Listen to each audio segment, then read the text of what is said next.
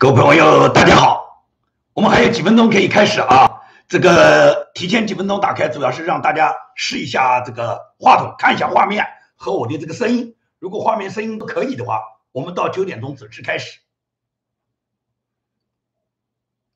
朋友们，如果听到声音的话，给打字回复我一下，让我了解这个声音和画面怎么样。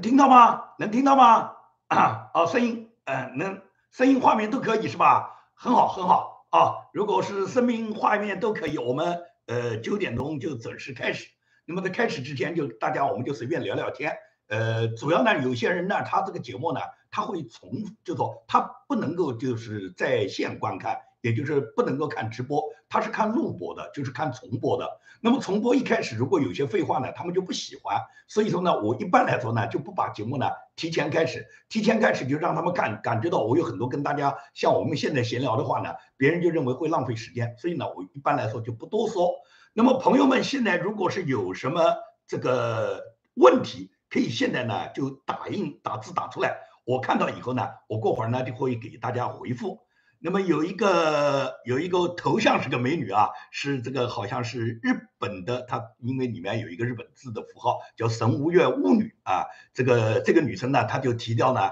呃，希望管理员把这个五毛看紧了。那么这个呃神五月这个巫女呢，就麻烦你做本场节目的管理员，我已经设定了，如果有五毛，你就直接把它踢掉，因为昨天晚上确实五毛比较多。我呢说句真话，平时呢这个来。哦，八九来了啊！好好好，八九来了啊！你好，这个哦，孙五月呃是中国人，那你好你好，因为你的这个名字里面有一个呃呃这个呃日本的这个符号，所以呢，我想你会不会是在呃生活在日本的这个中国人？那么我看到我们有一个管理员八八九到了啊，那么也就是说，因为昨天晚上是临时安排直播的，所以说呢，呃很多管理员根本就不知道我呢这个做直播是不太多的，但是最近这几天呢不太正常。不正常就是呢，我白天安排的节目呢发不上去，那么发不上去，我就担心有些朋友他在等节目等不到怎么办呢？所以我就加播一场这个直播。那么直播的朋友看到呢，他们也就是呃知道我这个录播没有上来可以看直播。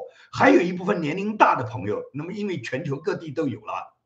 大家时差时间都不一样，所以这个时候呢，可能有一些时区呢，他已经是进入梦乡了，睡觉了，那么他根本没办法看到这个直播。他以后可以看录播，那么录播呢，同样呢，能够让他就说，呃，缺失的这一期节目呢，在第二天一大早一起床呢，就可以看到。那么原则上来讲，我就是始终想保持呢，我每日有这么一个更新。那么现在因为是这个油管管的比较紧啊，就导致了我这个呃录播的节目呢，其实我今天都录好了。我今天又录好了这么一期节目，是关于讲冬奥会的，就是谈朝鲜为什么不来。那么中国这个冬奥会，它究竟是哪些人帮他站台？当然了，大家都知道，主要是国际奥委会主席这个巴赫为中国站台了。就是这期节目呢，今天仍然没有，还在审查中，没有发出来。所以呢，今天晚上我们就给大家直播。那么。白天做的录播节目呢，我仍然是等待他审查，一旦审查合格呢，我会把它这个就是呃发给大家看，大家呢到时候能看到呢，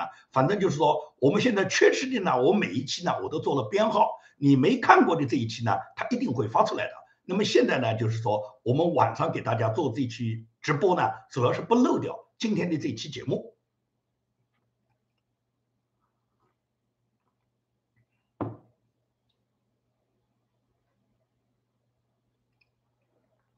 不好意思啊，这个呃，很多朋友呢还不是还不是很清楚，就为什么呃突然会增加直播？就说我想呢是跟大家呢就打一个这个招呼，你们如果是在美国东部时间下午六点没有看到我当天的节目，我又没有事先发通知，我比方说我出差啦，我出去开会了，因为我如果出差开会是离开我自己所居住的这个地点，我有几天不能给大家做节目了，我一定会提前发通知的。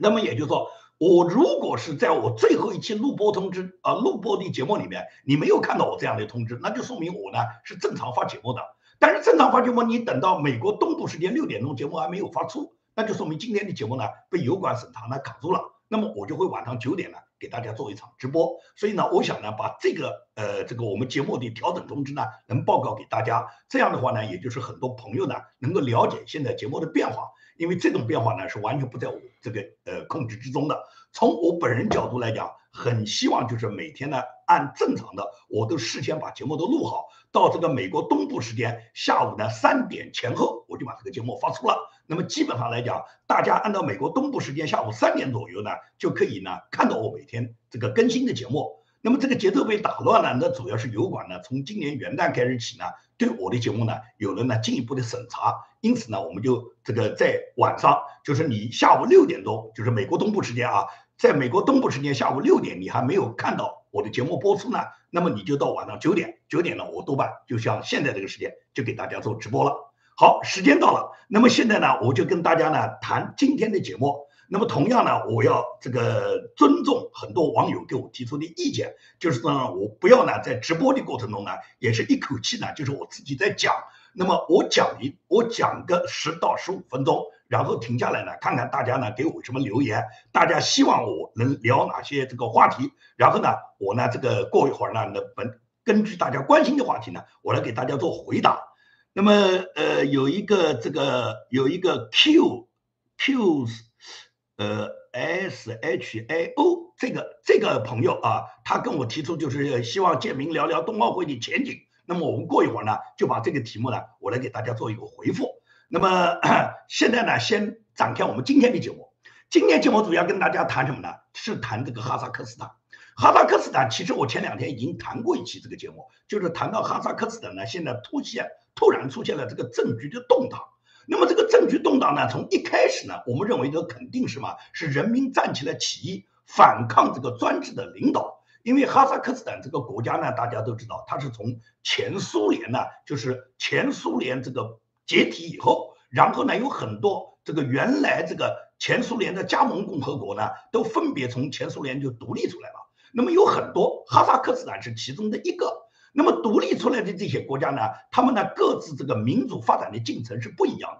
发展的比较好的呢是波罗的海的几个国家，也就是我们知道的什么爱沙尼亚啦、立陶宛啦这几个国家呢，他们做的比较好。那发展的比较差的呢？那么哈萨克斯坦就是其中一个，还有一个就是白俄罗斯啊，白俄罗斯的这个独裁者，这个执政者叫卢卡申科。而哈萨克斯坦呢，他在独立出来以后，他的这个总统就是这个执政者呢，叫做叫做纳扎尔巴啊，叫做叫做纳扎尔巴耶夫。那么这个纳扎尔巴耶夫呢，他本身就是什么？就是苏共这个共产主义的这个官员，他本人在这个。哈萨克斯坦在独立之前呢，他就是这个哈萨克斯坦这个联邦这个州啊，我不知道他在这个独立之前，他们苏联这个行政区划是叫做州还是叫加盟共和国？可能叫加盟共和国，就是它是属于这个哈萨克斯坦加盟共和国这个苏维埃共产主义派过来的什么？就是共产党派过来的第一书记。那么你想想看，他是党的书记，他毫无疑问来讲，他执行的是原来的布尔什维克的路线，他走的就是共产党管理的这个专制集权道路。虽然呢，他们从前苏联呢就独立出来了，算是一个独立的国家了。那么这个国家他就变成自己当老大了，也就是他从前苏联独立出来了，一直什么，一直到二零一九年，他才那么被被群众反对啊，因为他连续执政执政了三十年。三十年下来，他已经完全形成了这个国家的独裁专制。那么，尽管讲起来是从前苏联这个独立出来，按道理应该进行这个民主国家的建设的，但是呢，这个国家始终呢还是属于共产集权管理下的这种管理体制。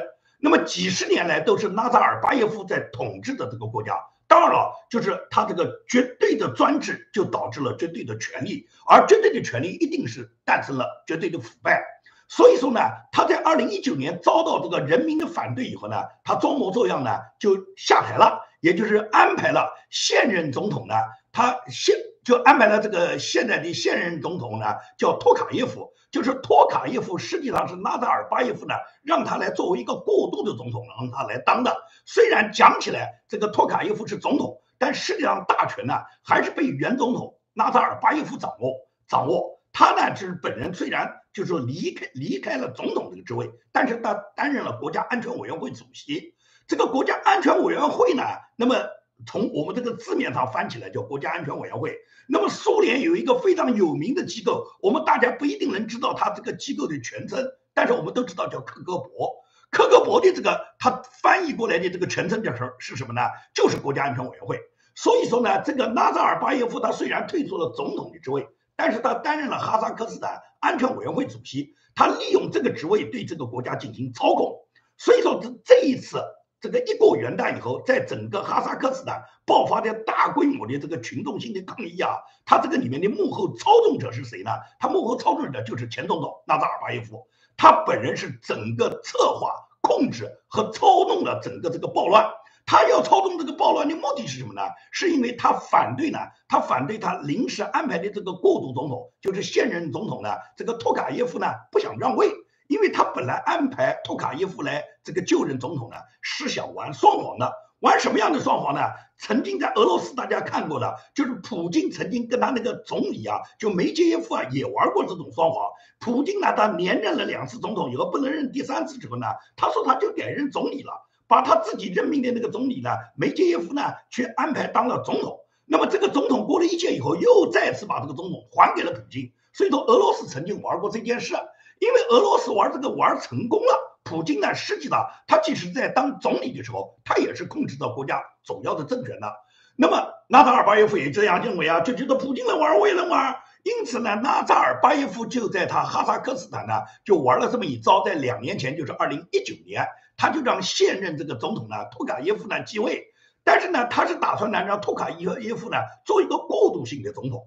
哪知道托卡耶夫呢？根本就没打算我来过渡性，因为托卡耶夫也是一个呢，也是一个就是非常了解纳达尔巴耶夫是一个怎么样邪恶的一个暴君。他所以说决心呢，在他自己能够控制政权的情况下，他不会受这个纳达尔耶夫呃，那就前总统纳达尔巴耶夫的摆布。而纳达尔巴耶夫呢，他自己呢，作为一个共产专制国家的原来共产党的一个书记，又连续几十年的独裁，他这个尝到了这个权力的这个春药啊。他是绝对不愿意放弃，尽管呢，这个两年前把这个总统职位交给了过渡性的总统，但是他实质想着呢，要控制这个国家的权力。所以说呢，他本人今年都八十二岁了，因为纳达尔巴耶夫是一九四零年出生的，到现在二零二二年他已经八十二岁了。尽管他八十多岁，他仍然呢想控制这个国家的政局，所以说呢，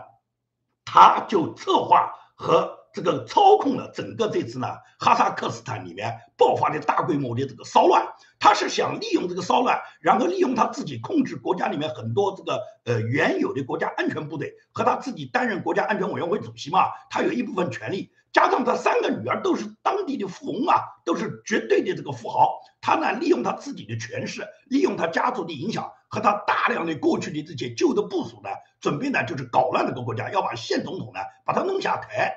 这个根据俄罗斯塔斯社一月七号，他援引哈萨克斯坦叫哈巴尔二十四的这个电视台的报道，这个报道里面就说，被县政府抓捕的很多暴徒啊，他们都供述，他们是收了钱上街的，而且他们是有组织的走上街头，除了钱，每个人还拿到一瓶呢，叫做能量饮料。这个能量饮料呢，喝完以后呢，他的行为呢就会失控。那这个能量饮料是个什么饮料呢？毫无疑问来讲，里面是有这种吗啡啊，有这种就是兴奋剂这种这种成分的。喝完了以后呢，然后打砸抢烧呢，就不受自己控制了。这主要是纳达尔巴耶夫呢，他是希望什么？希望通过这个骚乱给现总统制造麻烦，然后呢，然后把这个现总统呢就赶下来，安排他自己的人来接位。这是呢，这这个纳达尔巴耶夫的想法。但是你要知道，现任总统这个托卡耶夫也不是吃干饭的啊，因为托卡耶夫呢，这个人呢是常年担任过外交官的。这个人呢，他本来在前苏联时期呢，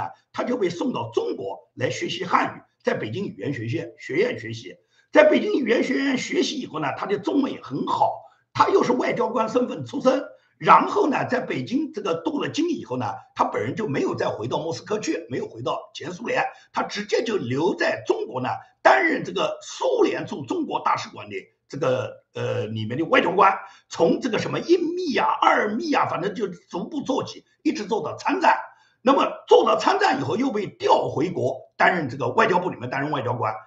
那么就在这个过程中呢，前苏联解体了。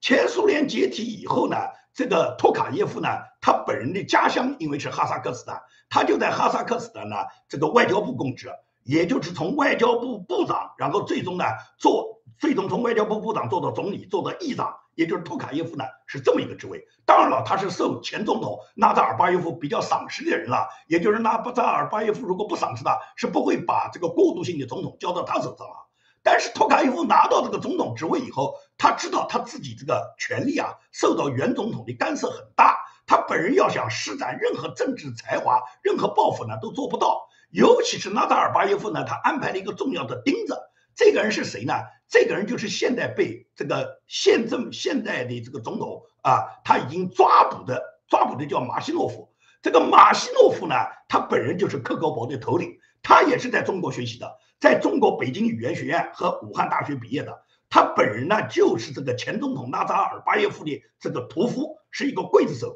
基本上，纳扎尔巴耶夫在统治哈萨克斯坦这么三十年，他所杀害的所有人，他所要执行的、需要剿灭的这个双手沾满鲜血的刽子手呢，都是马西诺夫，都是马西诺夫去干的。马西诺夫就是秘密警察头子，担任过这个哈萨克斯坦的这个国家安全局局长，担任过国家安全委员会主席，两次出任过这个国家的总理。也就是马西诺夫呢，他实际上是托卡耶夫一个，就是来是前总统来派这个马西诺夫来看着这个现任总统，这个呃现任总现任总统的。那么这个现任总统他知道这个马西诺夫就是原总统，也就是原总统对他安排他身边的一个钉子呢，所以托卡耶夫一直是防着这个马西诺夫的。昨天呢就正式宣布，马西诺夫因为叛国罪就把他抓捕了。那么叛国，他叛的哪个国呢？他叛的是哈萨克斯坦。他投靠的国是哪个国呢？投靠的是中国。为什么呢？因为这个现总统托卡耶夫和马西诺夫呢，他们都是在中国学习过的，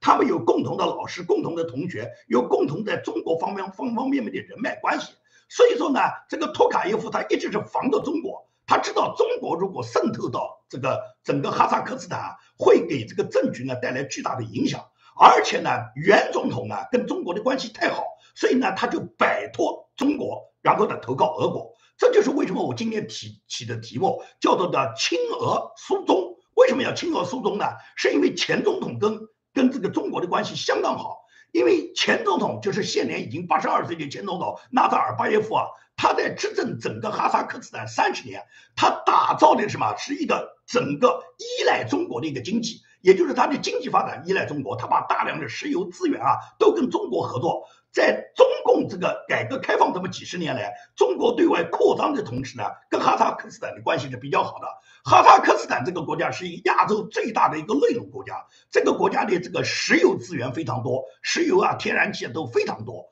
所以说呢，中国跟他的关系非常好。在这么几年，也就是中国从二零零五年开始，一直统计到二零一九年，就是统计到纳扎尔巴耶夫下台这么几十年里面。中国对哈萨克斯坦投资总投资达到了三百五十亿美元，而且这么多的投资呢，绝大部分呢是在这个能源上面，就是百分之七十的资金啊都是投资在能源领域。光能源领域里面投资的总金额呢都在两百五十亿美元左右。那么这么多钱投到哈萨克斯坦，主要是用在哪里呢？主要是用在纳扎尔巴耶夫他几个女儿身上，在他自己的这个家族手上。前总统纳扎巴纳扎尔巴耶夫控制了这个哈萨克斯坦共和国，控制了三十年。那么这个三十年过程中呢，他基本上把国家的财产全部洗到他自己家族的口袋里面了。他没有儿子，他有三个女儿，而这三个女儿都是哈萨克斯坦的巨富啊，也就是他的女儿就跟中国这个总理李小呃这个李鹏的女儿李小玲啊李小玲一样，动不动就什么说是能力之外的资本等于零，我的所有成长都是靠我自己的。那么这个纳达尔巴耶夫总统的这三个女儿也是更加讲，他们都是靠他们自己的本事，跟他爹没有关系。而实际上呢，实际上就是纳达尔巴耶夫他本人因为掌控了国家绝对的权利。那么我讲过，绝对的权利就导致绝对的腐败嘛，而这种绝对的腐败就导致他的家族每一个人都是这个就说是这个国家的财产的掌控者，都是这个国家的巨富。他的大女儿是担任的这个国家的上议院的议长。掌管着国家议会，同时控制着国家电视台，控制着国家银行、国家安全委员会。曾经的这个大女儿呢，她本人的这个生活啊是非常的奢华的。她曾经为了装修她自己的豪宅，她是包着飞机飞到中国，就是飞到厦门，飞到厦门多次利用这个包机呢，给他家拉那个高档的食材，这就是他的大女儿。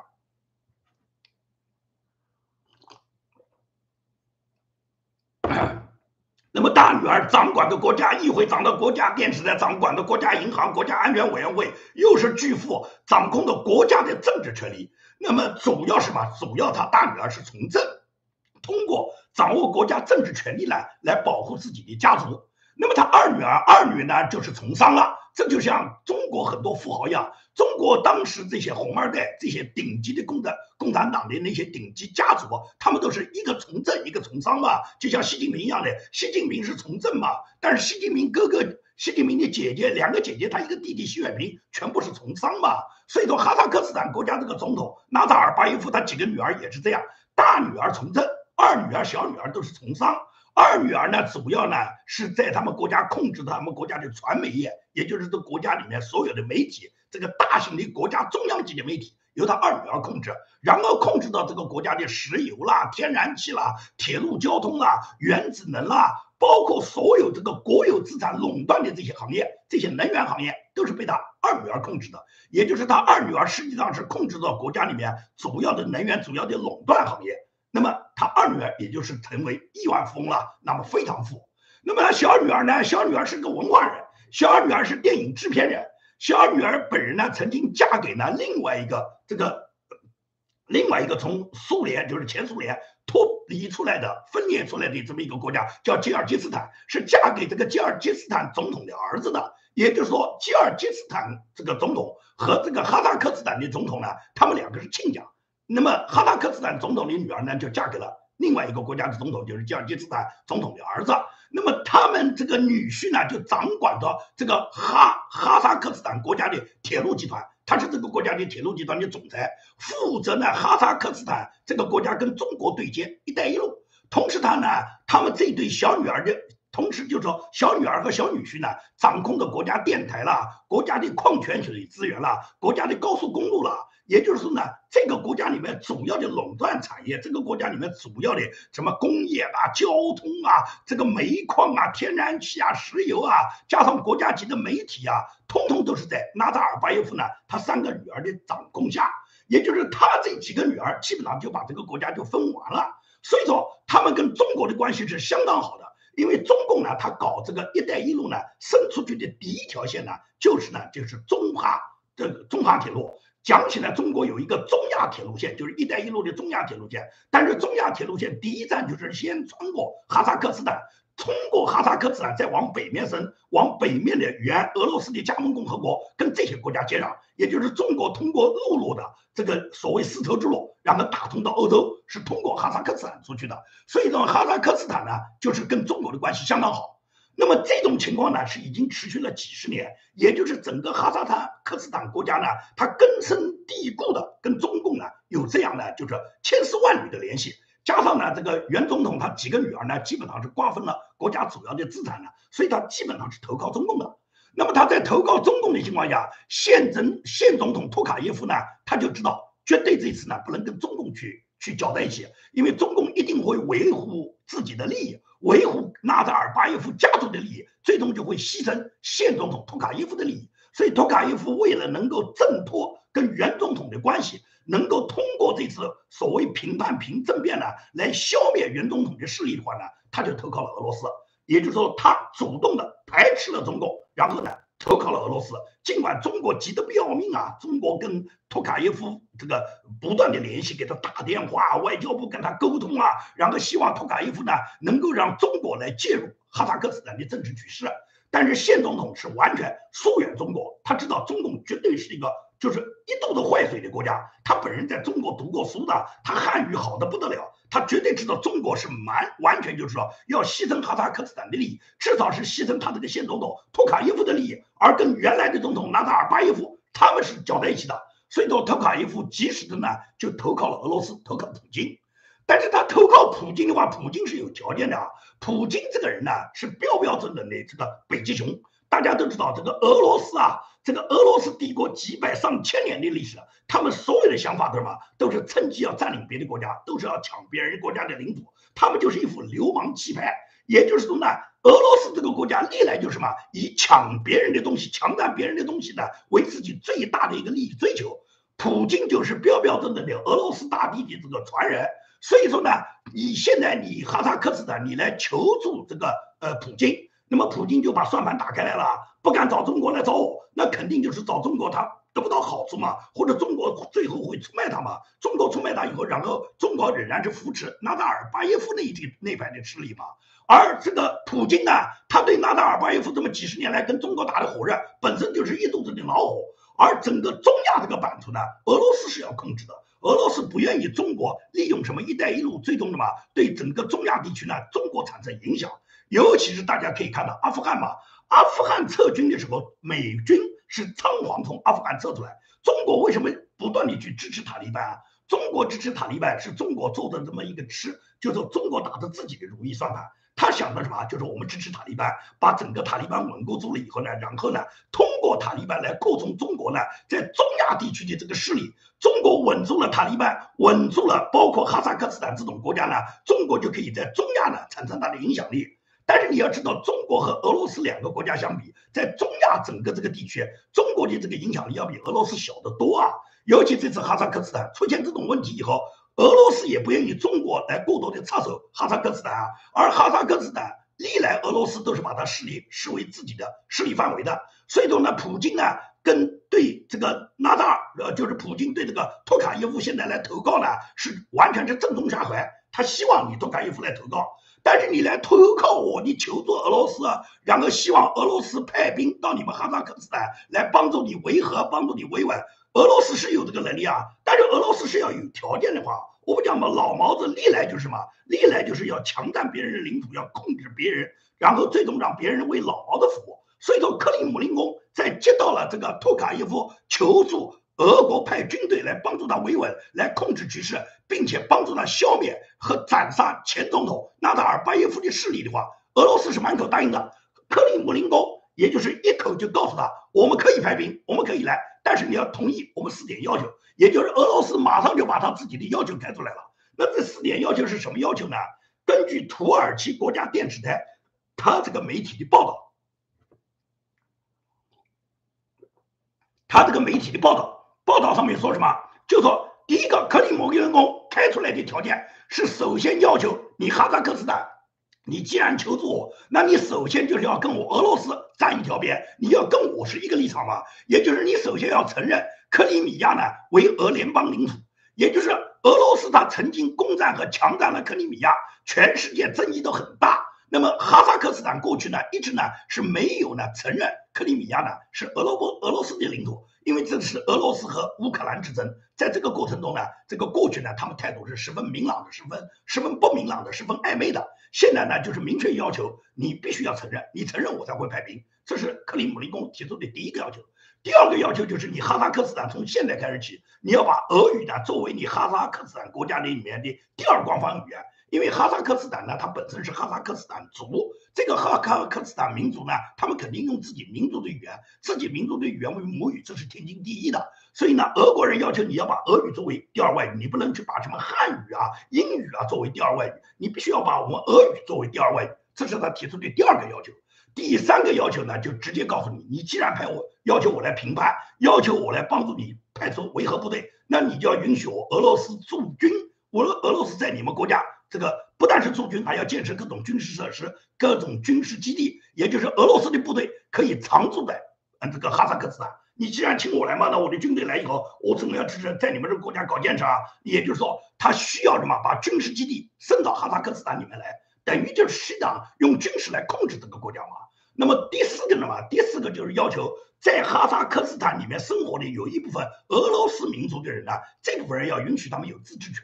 因为过去哈萨克斯坦也是这样认为啊，你在我们国家里面，你俄罗斯民族只是一个少数民族，因为绝大部分民族都是哈萨克斯坦族嘛。那么你少数民族最多跟我们其他民族的有共同的权利，不可能有什么单独的自治权。现在老毛子就这样要求，俄罗斯就这样要求。那么现总统为了评判，为了保证自己的这个地位，保维护自己的总统地位，为了这个能够铲除前总统纳扎尔巴耶夫的势力，他就同意这个普京了。他同意普京以后，那么一下子就什么，就是俄罗斯就进来了。所以说，整个这次这个哈萨克斯坦之乱，最大的赢家是俄罗斯。俄罗斯他派出这个大量的军事。这个力量，然后控制了这个国家局势以后，毫无疑问来讲，会控制这个国家的天然气啊，控制这个国家的煤炭，包括这个国家里面稀有矿产资源，包括铀矿这种。然后最终什么？最终就肯定是卡住中共在这个哈萨克斯坦搞的这个“一带一路”嘛，在“一带一路”上面形成控制以后，中国这个“一带一路”基本上就完蛋了，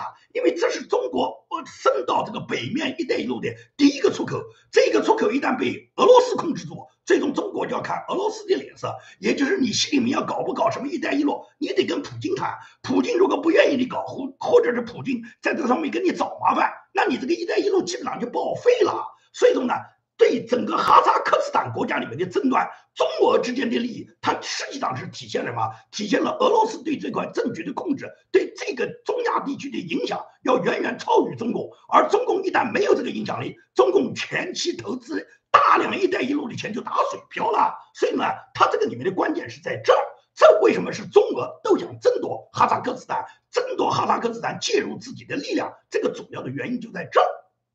好，我们休息一下，我喝点水，然后我看看大家跟我提的什么节目，提的什么这个内容，我给大家呢做一个回复。刚才那个朋友提的关于奥运会、冬奥会的事情，我先回答冬奥会的这个问题。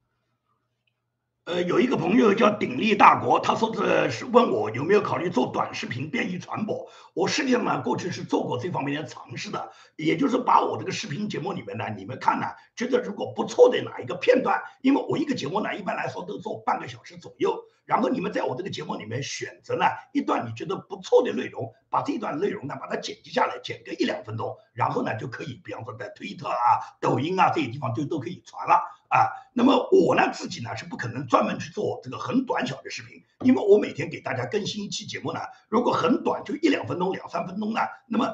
大部分大家就看得不过瘾啊，因为我一般来说，我通常都是保持在二十到三十分钟这个时间段，因为这个时间段呢，我正好就可以把每天更新的这么一个话题呢，能跟大家讲明白。一般来说，我每天给大家做节目呢，总是重点谈一个话题，然后辅助谈第二个、第三个话题。有时候呢，两个话题都比较重要呢，我就会谈两个话题。通常情况都是这样，所以说呢，如果是让我去做短视频，做一两分钟、两三分钟呢，它不能够完全呢展开，不能完全说明问题。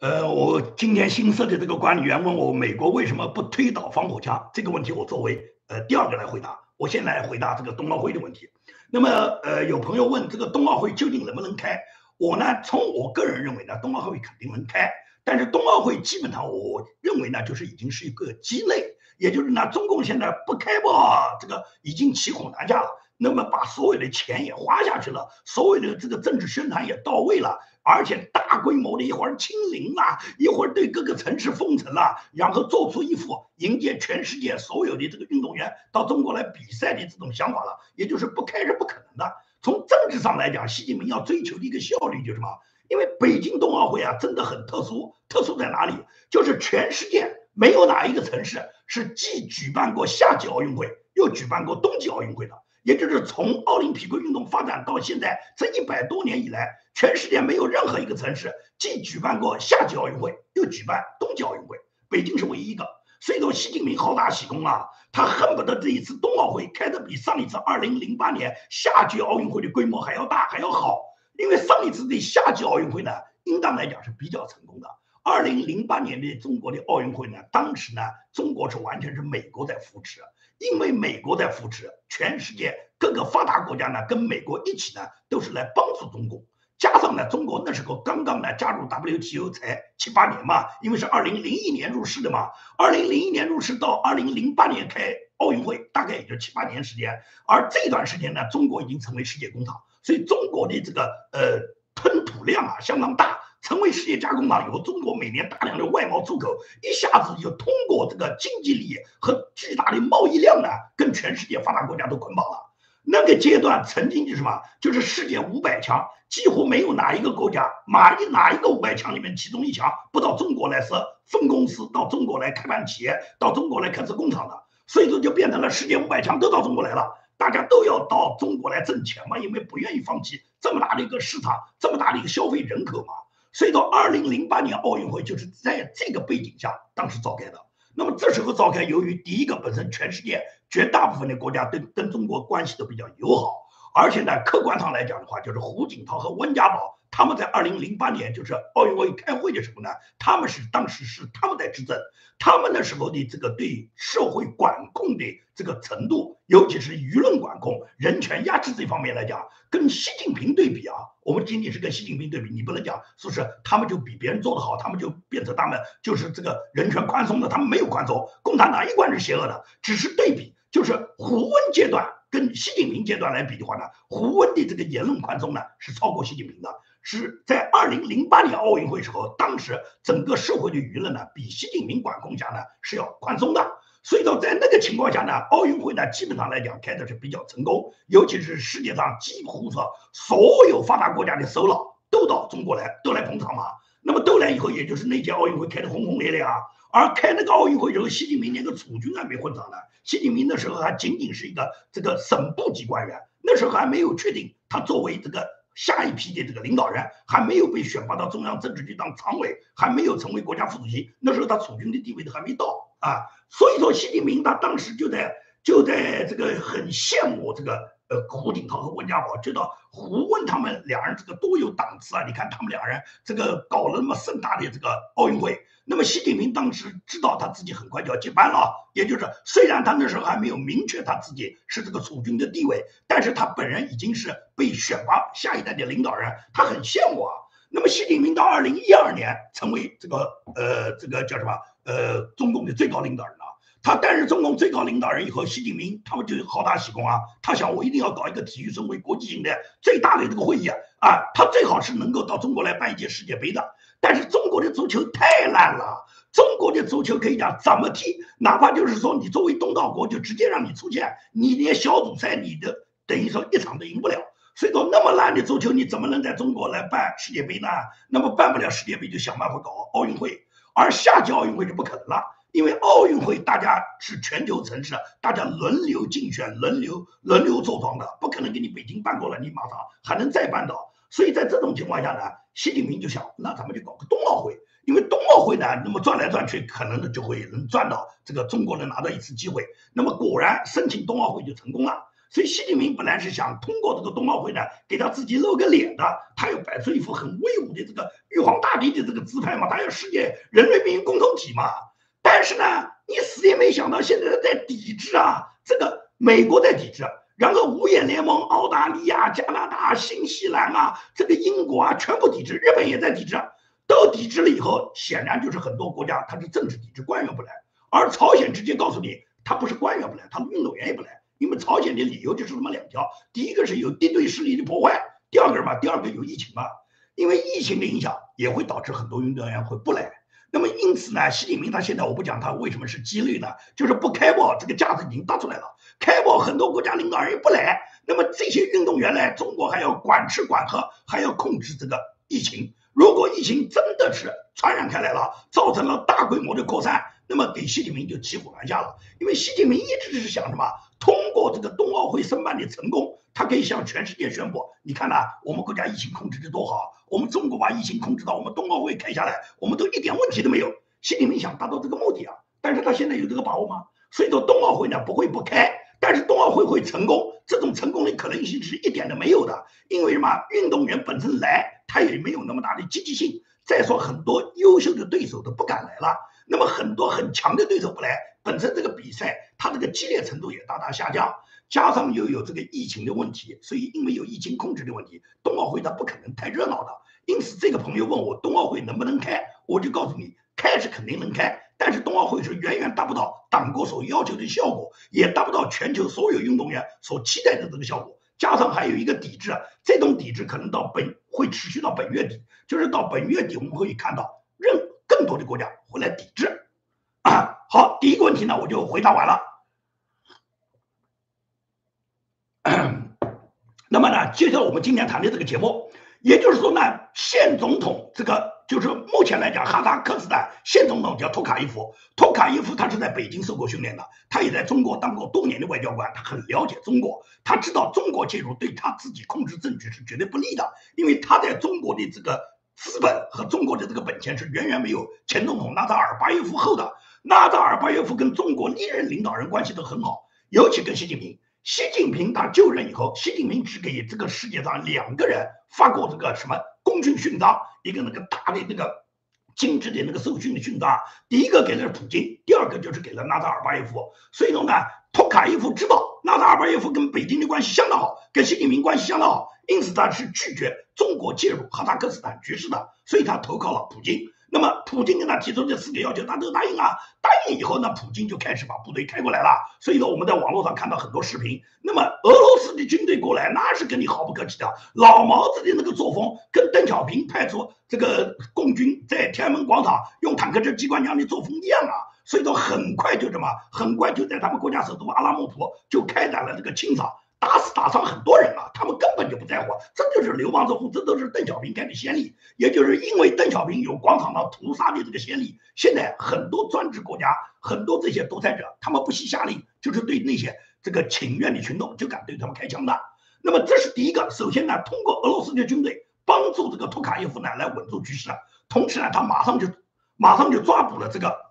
马西诺夫，因为马西诺夫呢，托卡耶夫对他非常了解。他跟马西诺夫是同时在北京受训的，只不过呢，他们两人是两个部门的领导。那个托卡耶夫呢，他本人是外事口的，他是外交官；而马西诺夫呢是秘密警察，是克格勃。他在北京受训以后，他回去也是在这个国家安全部队担任国家安全局局长的嘛。而马西诺夫作为这个原总统，这个 原原总统纳达尔巴耶夫的主要的刽子手、主要的屠夫呢，他是镇压了无数个。这个哈萨克斯坦的这个公民的，他手上是沾满了人民鲜血的。他本人也是被前总统派过来来看守、看住这个托卡耶夫的。所以托卡耶夫知道这个马奇诺夫绝对是一个巨大的定时炸弹，所以他第一件事就以这个叛国罪为名，然后抓捕了这个马西诺夫。现在马西诺夫已经被关在监狱里面了。马西诺夫不但是担任过国家安全局局长，担任过国家安全委员会主席，也两次担任过国家总理。那么现在就是现总统。抓捕了前总理，那么为什么呢？是因为他们两人太了解了，这两个人都在北京语言学院学习过，马西诺夫还在武汉大学学习过，而且马西诺夫毕业了以后呢，他本人呢在中国香港，在中国大陆都工作过，他回到哈萨克斯坦也做过一部分贸易工作，然后呢再转入呢秘密部队，然后在警察在秘密警察这个部队里面，主要呢充当这个前总统纳扎尔巴耶夫的这个打手。然后呢，帮助他维护国家的政权，是标标准准的一个酷吏。而这个家伙因为心狠手辣，他本人呢又掌控着一部分秘密部队，所以说他可能对现总统呢，对他有这种军事政变，有这种军事威胁。因此来讲，托卡耶夫就在昨天就下令抓捕了马西诺夫，以叛国罪呢把他送进监狱了。那么在这种情况下来讲，他就是通过抓捕马西诺夫来控制政局。目前来讲呢，他不断的在中央这个层面呢，是把前总统里面所有的爪牙呢，能抓的就全部抓了。然后至于整个民众的控制，对整个社会的控制呢，他是请求俄罗斯派出来的军队，靠俄军在整个这个哈萨克斯坦，尤其是在首都阿拉木图呢，控制住局势呢，那么就保证了现政权它的这个呃延续和稳定。好。这个我再来看一看大家呃提的这个提的这个各种问题，我来给大家做一些互动。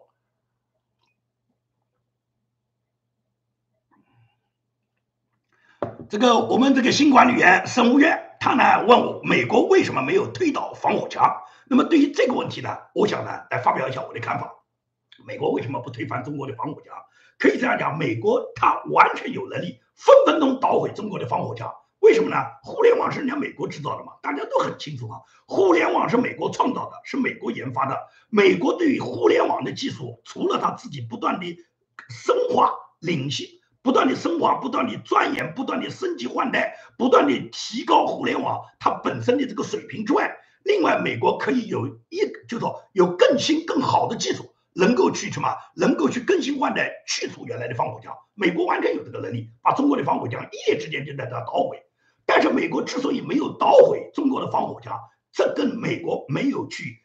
铲除中国共产党是一个道理。因为美国他没有要求把中国共产党彻底消灭，让中国共产党这个专制的政府让它彻底的灭亡。美国没有这样去想。这也就是美国现在的这个国家安全顾问，他本人在这一次拜登上个月召开的全球民主大会之前，他明确的这个，他叫沙利文啊，沙利文明确就讲，美国无异于改变中国共产党在国家里面的一党专制，无异于彻，就是说颠覆中国共产党在中国的这个统治。那么，既然我们不颠覆你共产党的政权，我们。不反对你共产党用专制的方法在中国进行管理的话，我们干嘛就把你的防火墙拆毁呢？因为防火墙不过是共产党控制民众的一个手段，最重要是把共产党消灭掉。没有共产党了，哪来防火墙呢？问题是美国就没想过要消灭共产党。很多人想不通，就觉得美国为什么不消灭共产党？因为共产党那么邪恶，共产党是个专制国家，共产党的意识形态跟美国完全不一样。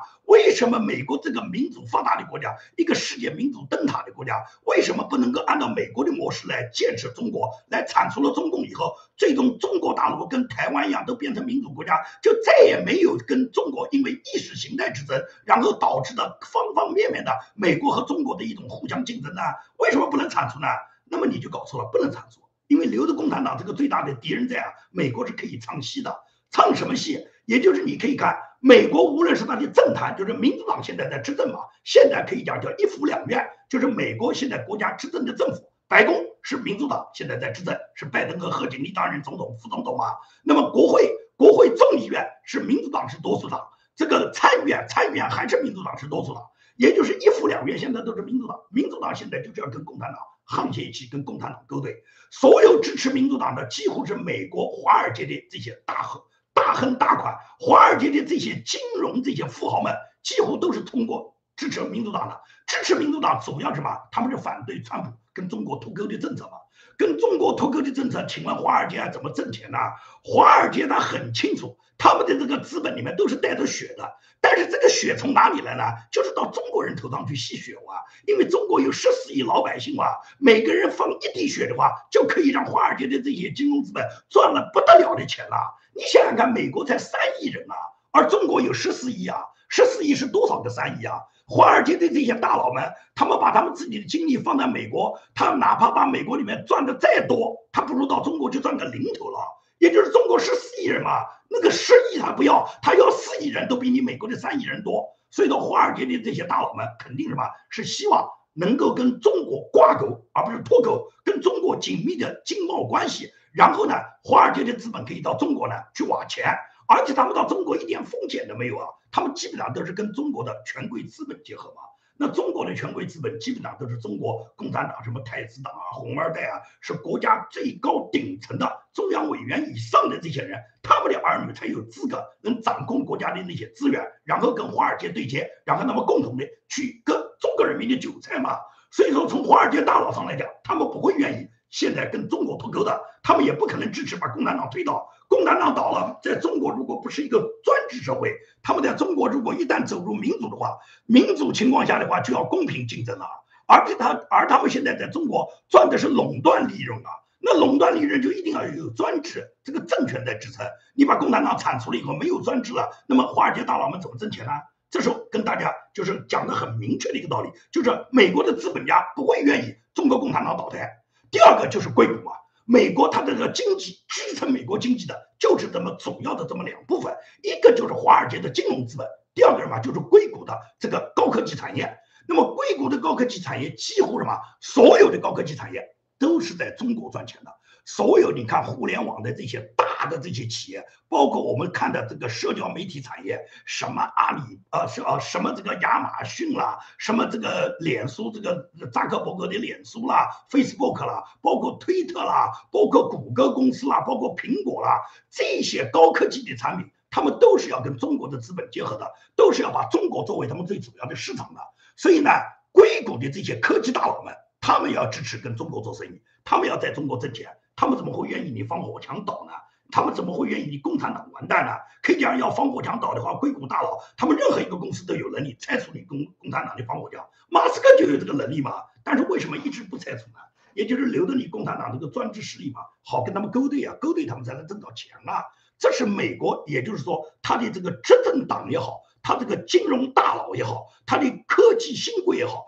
这些人都不会愿意共产党这个统治的专制政权垮台。有这个专制政权在，相反是可以给他们作为他们自己在中国赚钱的保证。那么至于中国老百姓没有人权了，被压榨了，什么香港一国两制被破坏了，香港人民再也没有过去他们那种繁荣的这个马道跑、舞道跳，然后资本主义经济繁荣昌盛了，再也没有了。管管着美国人什么事啊？管这些大佬什么事啊？你们这些人没人权，没人权好了。你们被共产党杀掉，被共产党杀掉好了。你们这些老百姓，这个被共产党压制的喘不过气来，那你们中国人活该。你们自己不斗争，你们叫我们美国人来帮你们。所以说我告诉你啊，美国掌控政权的，美国对整个政治形势、政治权力有影响力的人，他们都不会愿意共产党垮台。那么共产党都不垮台，你觉得防火墙他们会愿意他垮吗？防火墙让他留的好了。留的狂武强才能维护共产党的统治，共产党有统治才能有专制，有专制专制才能跟华尔街勾兑，才能跟硅谷的新贵勾兑，勾兑完了以后他们才共同发财，共同挣大钱嘛。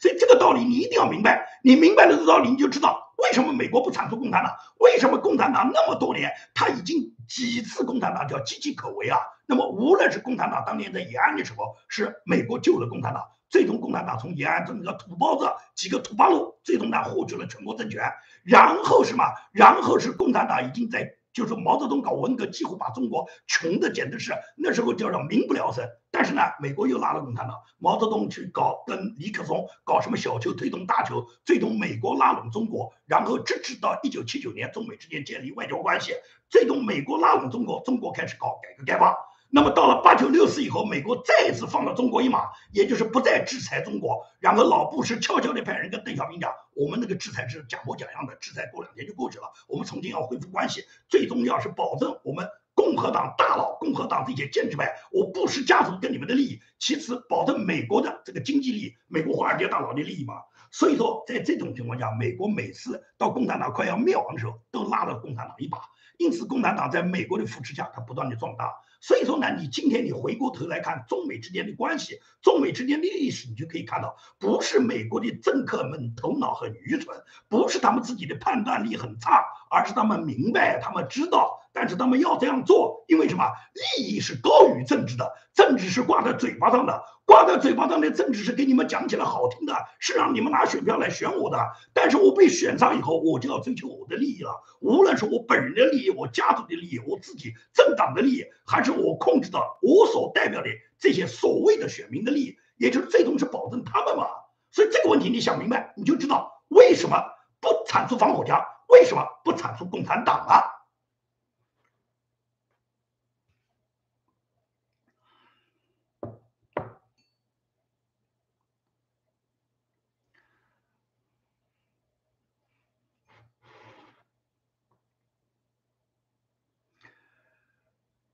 好，这个今天的节目呢，我想呢就跟大家做到这里啊。这个我今天讲的这个哈萨克斯坦政局的问题呢，跟大家已经讲完了。那么今天也回答了网友的几个问题。那么现在朋友们，这个呃，就说可能后面上来的朋友呢，我呢再跟大家说一下，这几天呢我的节目呢不太正常。你在美国东部时间晚上六点呢，还没有看到我当天的节目更新发出来呢，你就到晚上九点，就这个时间你就上来，我会做一期直播的。那么知道呢，把我的节目全部调整正确以后，然后我们再按部就班，每天呢给大家更新一次节目。感谢大家的收听收看，感谢几位管理员在现场的管理，感谢大家对建明的支持，我一定不辜负大家的希望，每天呢做好呢一期给大家更新的节目。谢谢大家。